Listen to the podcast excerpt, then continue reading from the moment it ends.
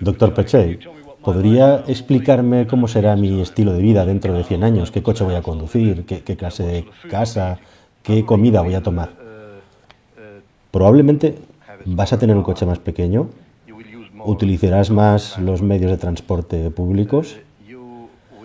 vas a trabajar eh, muchas menos horas y vas a tener una, una posición cultural mucho más amplia que, hoy. No estarás tan presionado por las necesidades inmediatas, porque gracias a la tecnología, la organización de los mercados, las necesidades básicas van a estar cubiertas por estos aspectos. Y creo que vas a amar a la naturaleza, y, igual que haces ahora, para proteger nuestro medio ambiente y para evitar este, este mundo hecho a la medida del hombre, donde las criaturas de la naturaleza, los animales, las plantas, los espacios verdes, lo que es lo salvaje, está a punto al límite de desaparecer. ¿Qué tal queridos amigos? Bienvenidos a un nuevo viaje en el cascarón de nuez. Estas imágenes que ves corresponden a entrevistas, declaraciones y también imágenes, capturas de un reportaje que apareció en el canal ABC de Australia hace ya casi 50 años. En el año 73 se veía a la luz este reportaje que tiene ese, interés, esa calidez, eso que hace que una imagen vaya ganando peso y eh, atractivo a medida que va pasando el tiempo. Y es muy interesante porque estas declaraciones y este reportaje corresponden a las conclusiones que acababa de sacar un club, un club de intelectuales denominado el Club de Roma, que tuvo mucho impacto en su momento, sobre todo y especialmente a posteriori cuando sacó las conclusiones de su estudio en una obra titulada Los límites del crecimiento, que es una obra que ya se ha convertido en algo, en un clásico, podríamos decir, de los estudios globales de hacia dónde va la humanidad.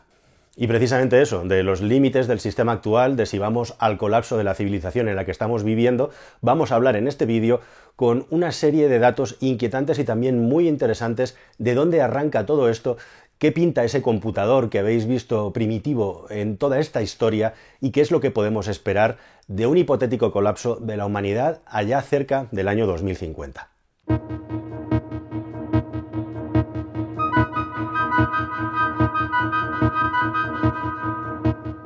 Bueno, queridos amigos, es muy interesante que a medida que va pasando el tiempo y va pasando este siglo, eh, cada vez hay más voces, más personas autorizadas eh, que hablan de que efectivamente nuestro sistema está agotado por muchos motivos, y sea lo que sea, vamos hacia un sistema distinto. Esperemos que sea mejor, más equitativo, pero desde luego a día de hoy eso no lo sabe nadie. Sin ir más lejos, a mí los Reyes me han traído este libro, eh, Capitalismo 79-2065, donde eh, se predice o se anuncia el fin del capitalismo para esa fecha, de Santiago Niño de Cerra, que por cierto no es un comentario que hago para darle publicidad al libro, simplemente es que ha coincidido en el tiempo, todavía no me lo he leído, todavía no sé si es un libro interesante o no, pero bueno, me lo miraré porque me lo han traído los reyes con cariño para ver si aprendo algo del mismo. Pero esto justamente me viene muy bien porque allá por el año 1968, fijaos, un grupo de intelectuales y de personas, podríamos decir, prohombres, de muy distinto pelaje, de, muy distinto origen, estamos hablando de científicos, estamos hablando de incluso empresarios, estamos hablando de industriales, estamos hablando de economistas, en definitiva, como digo, un grupo de personas fundaron un club a propósito, o a propuesta, mejor dicho, de un italiano y de un escocés, en el que intentar analizar cuáles eran los problemas que tenía la humanidad. Y lo interesante o lo potente de todo esto es que este club quería analizar los problemas desde un punto de vista global. Pensad que estamos hablando a finales de los años 60 y que hacen una serie de trabajos y hacen una serie de estudios e investigaciones justo antes de que llegara la crisis del petróleo del 73, que fue como el mm, primer gran, gran, gran test de estrés que se le hizo al sistema en tiempo real y con fuego real, al margen de las guerras y de la Guerra Fría, por supuesto, que estuvo a punto de acabar con nosotros en varias ocasiones, pero digamos que la crisis del petróleo del 73 estaba ya a la vuelta de la esquina y nadie lo sabía, incluidos ellos. Pero ellos ya tenían esa inquietud de ver si el sistema en el que estamos viviendo, proyectado hacia el futuro, era sostenible en sí mismo o no. Y justamente del nacimiento de este club y de los trabajos o de las preocupaciones que tenían en ese momento, preocupaciones, como digo, globalistas, que hay que poner en valor por el tiempo en el que estaban y por dónde estamos ahora, ¿no? que acertaron plenamente en que íbamos hacia la globalización, culminaron en el encargo de un estudio al MIT, el Instituto Tecnológico de Massachusetts, en el que se iba a hacer una simulación para ver hasta dónde podría llegar el sistema en el que estamos viviendo, que estaban viviendo en ese momento, con el consumo de recursos que había, con las desigualdades que había en el mundo, con el incipiente problema del cambio climático ya en aquellos tiempos. Dejadme que os haga un pequeño paréntesis, es muy interesante porque en la época en la que yo crecí, que era a finales de los 70, principios de los 80, más principios de los 80, de tener conciencia propia, eh, los bancos regalaban enciclopedias, regalaban libros ¿no? a nuestros padres por poner el dinero allí. ¿Cómo han cambiado los tiempos? Y yo todavía tengo en mi casa una enciclopedia sobre el mundo, una enciclopedia que parece de los años 70, yo creo que ni había nacido cuando, cuando se la regalaron, en la que ya se hablaba del problema de la contaminación en el mundo. ¿no? Es muy interesante como en esos tiempos pensamos que es una cosa de ahora, pero es una cosa que viene de hace más de 50 años. Bueno, pues lo que le encargaron al MIT con una serie, digamos, de procedimientos eh, matemáticos y estadísticos muy avanzados asociados a la computación, que era algo bastante nuevo también, que intentarán encontrar un modelo eh, para ver, como digo, la civilización metiendo una serie de variables de información que es lo que nos daba como resultado respecto a la civilización en la que se estaba viviendo en ese momento. A este proyecto se le llamó el proyecto World One, Mundo 1, y el resultado que arrojó fue muy inquietante. El resultado que arrojó fue básicamente que entre el año 2040 y 50, es decir, en la década de los 40 del presente siglo, nuestro sistema, nuestra civilización iba a colapsar si no se cambiaba el método de funcionamiento de todo el sistema que efectivamente está globalizado e interconectado. Bueno, pasaron varias cosas a continuación. Eh, todos los eh, resultados de este estudio eh, que se hicieron públicos acabaron luego nuevamente siendo sometidos a una revisión y vueltos otra vez a procesar con este computador. Tenéis que pensar que esto sería como si hoy en día vamos a un computador cuántico que ya funcione o a, un centro de supercomputación como el de Barcelona y hacemos unos cálculos estadísticos, es decir, era la máquina más potente a la que se podía acceder en aquel momento. Se volvió a hacer de nuevo el cálculo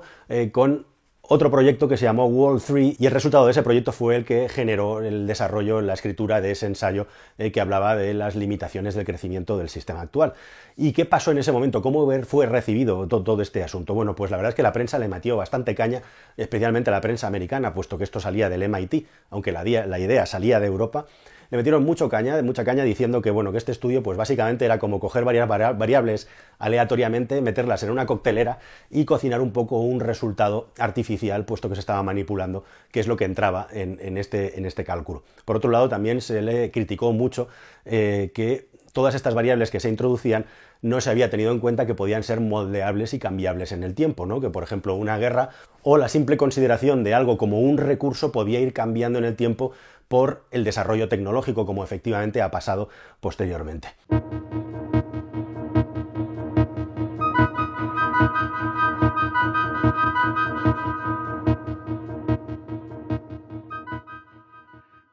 Pero seguramente lo más interesante y, lo más eh, que te estás preguntando tú ahora mismo es si esto ha caído en el olvido, si se ha seguido haciendo este ejercicio y qué es lo que ha pasado con ello. Lo más interesante y sorprendente es que en los últimos 50 años se ha estado revisando constantemente este trabajo del Club de Roma, que ha seguido viviendo en el tiempo y especialmente, como digo, después de la crisis del 73, primer gran problema global del mundo moderno, eh, pues tenía todo el sentido que el Club de Roma siguiera reuniéndose porque había anticipado uno de los problemas graves que iba a tener la humanidad, eh, Occidente al menos, ¿no?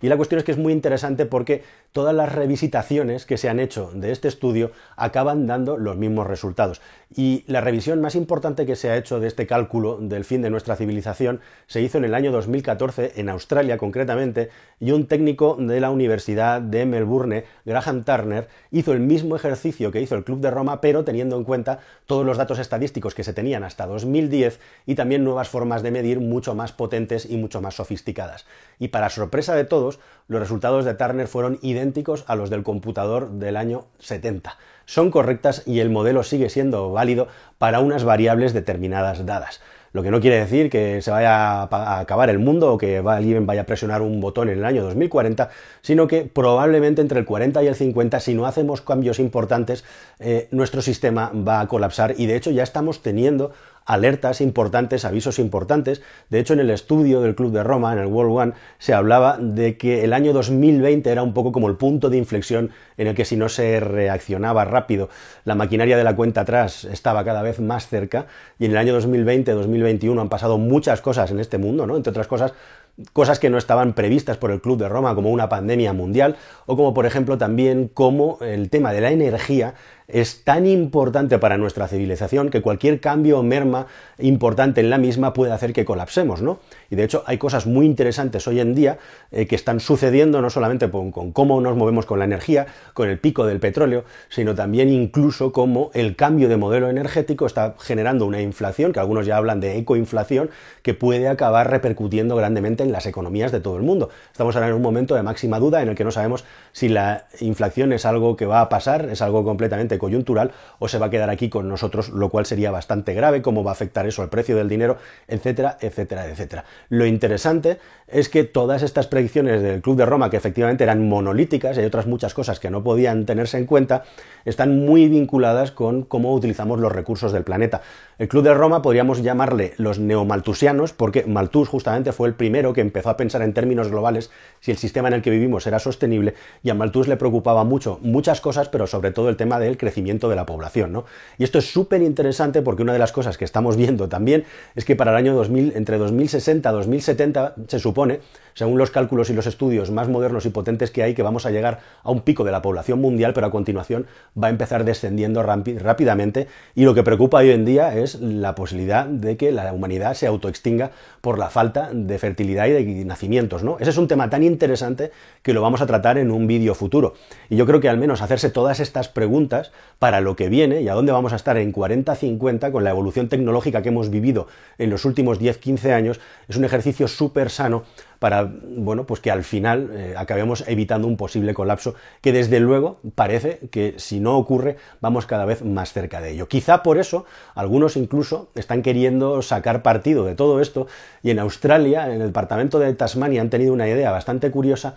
que es crear una especie de monolito futurista, como ese que estáis viendo ahí, que es básicamente lo que quieren meter ahí dentro es la caja negra de la humanidad. Es decir, ahí dentro hay una máquina y computadores que están conectados y lo que hacen es ir registrando todos los eventos negativos que están sucediendo en la humanidad ahora mismo, todos los desastres e igualmente también todos los problemas que tenemos. Es interesante porque esta es una iniciativa que está hecha a medio entre grupos de científicos, pero también con una agencia de publicidad y se ha criticado muchísimo eh, eh, los creadores de esta caja negra hablan de que vamos a la sexta extinción. Este es un tema que está totalmente en boga ahora mismo, según estoy grabando este vídeo, la sexta extinción masiva. Se habla de ello. Bueno, y lo que quieren ellos, por decirlo de alguna manera, es retratarlo de manera pasiva en una caja negra que registre todos estos eventos negativos por si algún día nuestra civilización colapsa y desaparecemos, cosa que yo personalmente no me creo ni me quiero creer en ninguno de los aspectos. Ahora, colapsar no quiere decir que todos nos borremos del mapa, sino que la sociedad cambie tanto que haya una ruptura muy potente debido, como sabéis, pues a todas las cosas que están ocurriendo desde el punto de vista climático,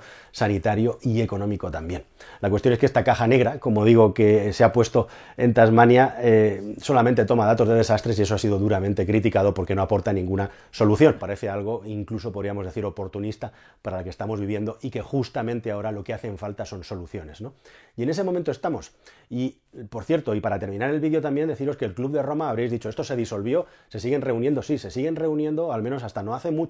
y de hecho salió un estudio nuevo del Club de Roma revisitando todo lo que había en todo el trabajo que habían hecho antes con la información y la situación que tenemos actualmente en el mundo. Una pandemia, una guerra puede cambiar todo y estas predicciones se quedarían completamente obsoletas y hablaban ahora del año 2052 como el año límite en el que sobre todo lo que se tenía que detener es un recalentamiento del planeta respecto a como estamos ahora de 2 grados centígrados, lo cual si llega a suceder, según ellos, tendría consecuencias que son absolutamente imprevisibles para la forma de vida que hay en el mundo tal y como la conocemos ahora. Así que nada, queridos amigos, esta es la historia de la máquina que predijo el fin de nuestro sistema hace ya más de 50 años, eh, algo que está completamente en boga en el año 2020 y que demuestra lo visionarios que fueron aquellos hombres y también mujeres, porque mm, la científica más importante de todo este proyecto, que ha estado más años trabajando, es una mujer en este proyecto, que es el proyecto del Club de Roma. Como digo, espero que este tema os haya parecido interesante, a mí me parece apasionante y nos vemos en un próximo vídeo que espero que sea más y mejor aquí en el Cascarón. No olviden suscribirse. Hasta luego, adiós.